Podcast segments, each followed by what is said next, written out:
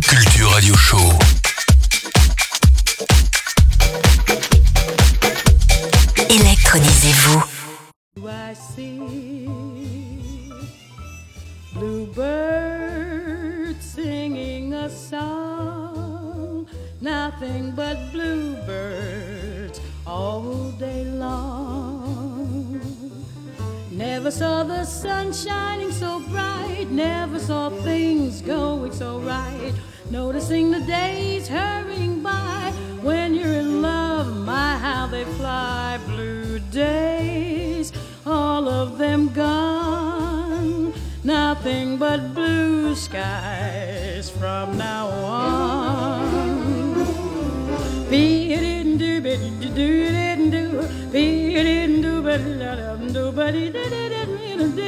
Do, ya do, ya do, ya do, da do, da da. Hey, ah,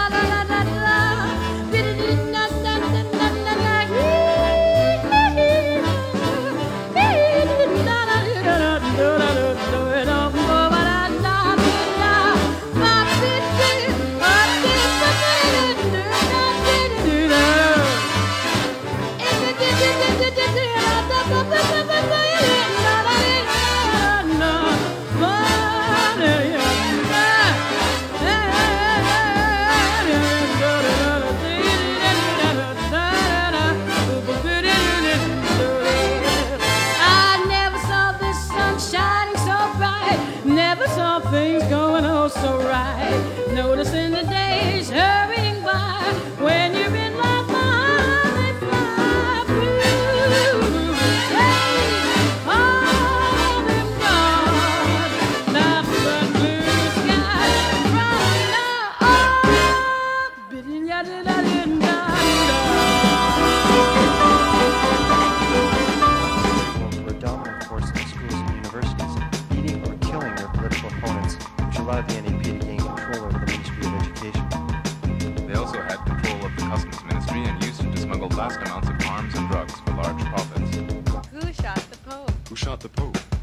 shot the Pope? Who shot the Pope? By 1975, street violence carried out by the Grey Wolves was a daily occurrence. In 1979, Ağca was arrested for assassinating one of Turkey's most prominent newspaper editors. Months after, he was smuggled out of prison by the Grey Wolves. One of the first things he did after getting out was to send a letter to the leading Turkish newspaper threatening to kill the Pope. The Pope was warned that there may be an attempt on his life. Two years later, he was on his way to Rome to carry out his intentions, helped every step of the way by the Grey Wolves Network. Already, the Pope has received two death threats. Negotiations with several governments to ensure his security. On May 13, 1981, Mehmet Ali Ağca shot Pope John Paul II in Tahrir Square, seriously wounding him. The Italian police had abundant evidence implicating the Grey Wolves in the shooting. But little of this evidence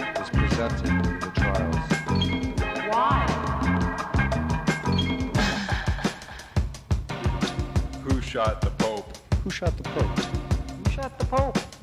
Who shot the Pope? Who shot the Pope? Who shot the Pope? In the Rush first trial in 1981, Ağca claimed he was an independent international terrorist without any ideology.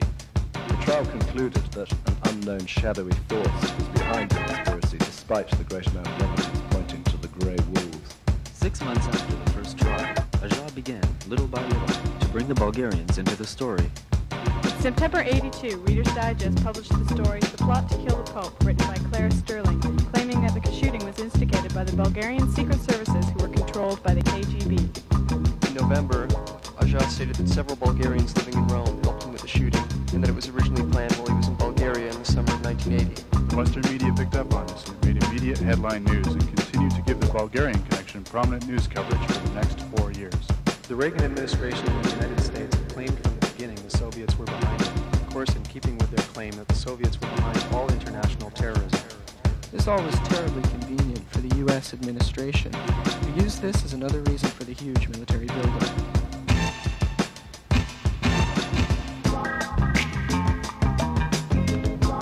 Claire Sterling, Michael Ledeen, and Paul Henze were the main fabricators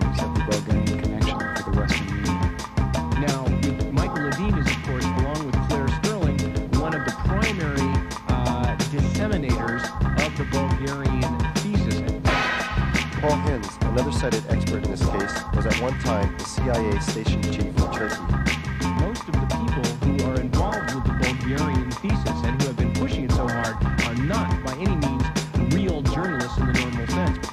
Both Claire Sterling and Michael Ledeen have worked on behalf of Western intelligence, in some cases actually breaking the laws of Italy to support the right wing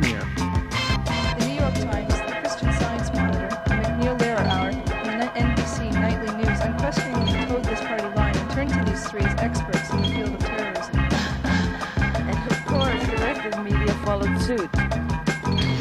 What the press didn't say was that these three had long histories of working for the CIA and its disinformation service.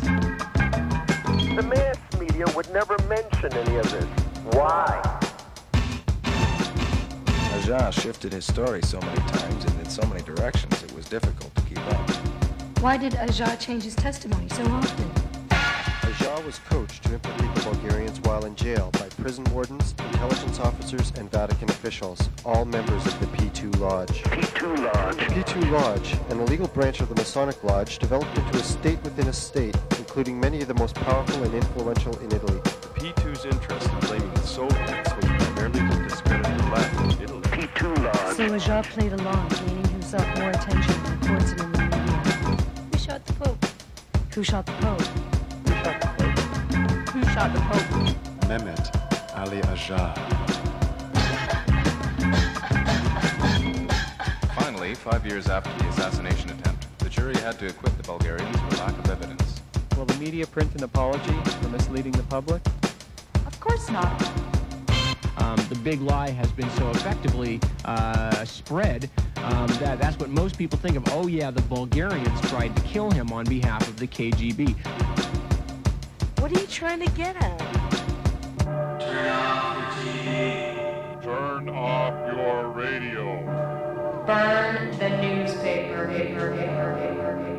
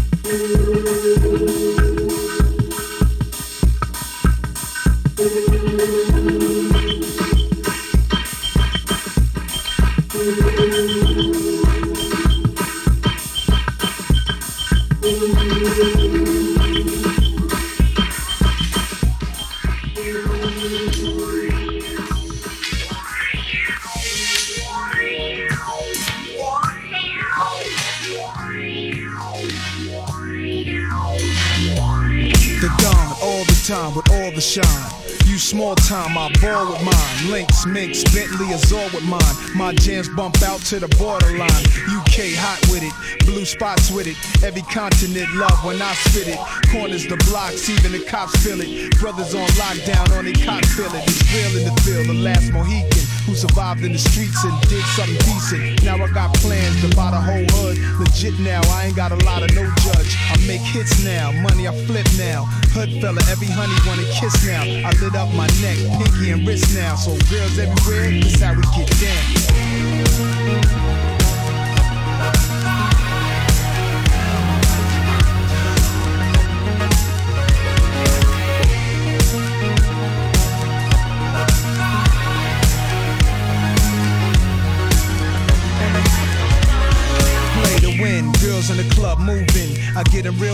song. I flow, I'm so mysterious.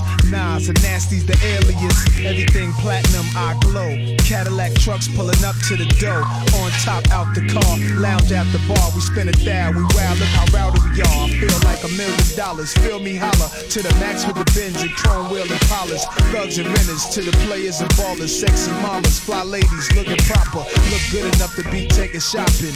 Earrings, bracelets, now you rocking. Your body's so nice that I give you this option. Let you wear my big chain if you get it poppin'.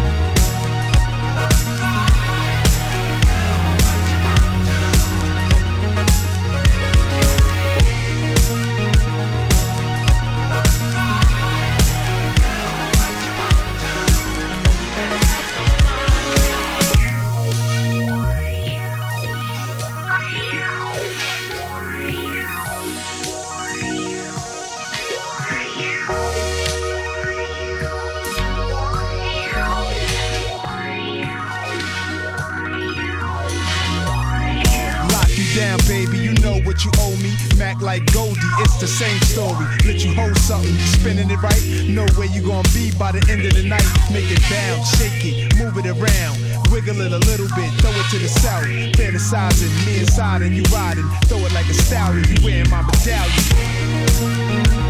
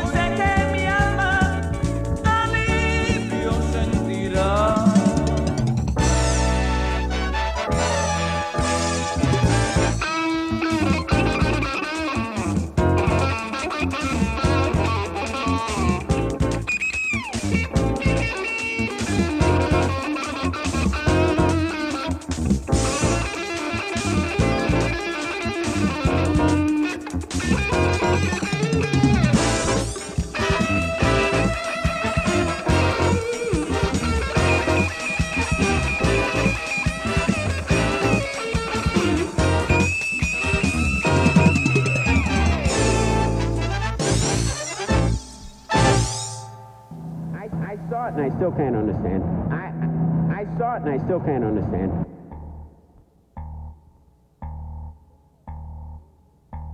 Just how prepared were you to begin World War III? Yes,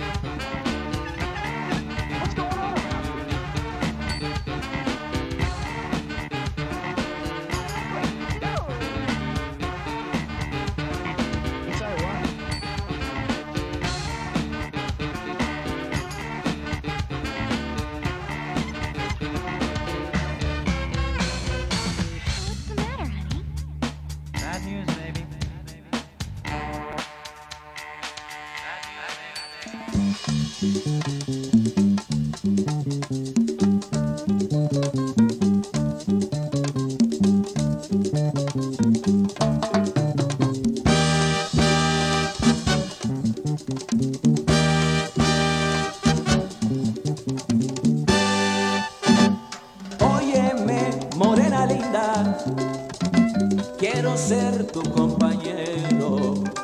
Quiero estar siempre contigo y amarte tiernamente, darte amor y calor. Dime si me quieres, dime si me quieres.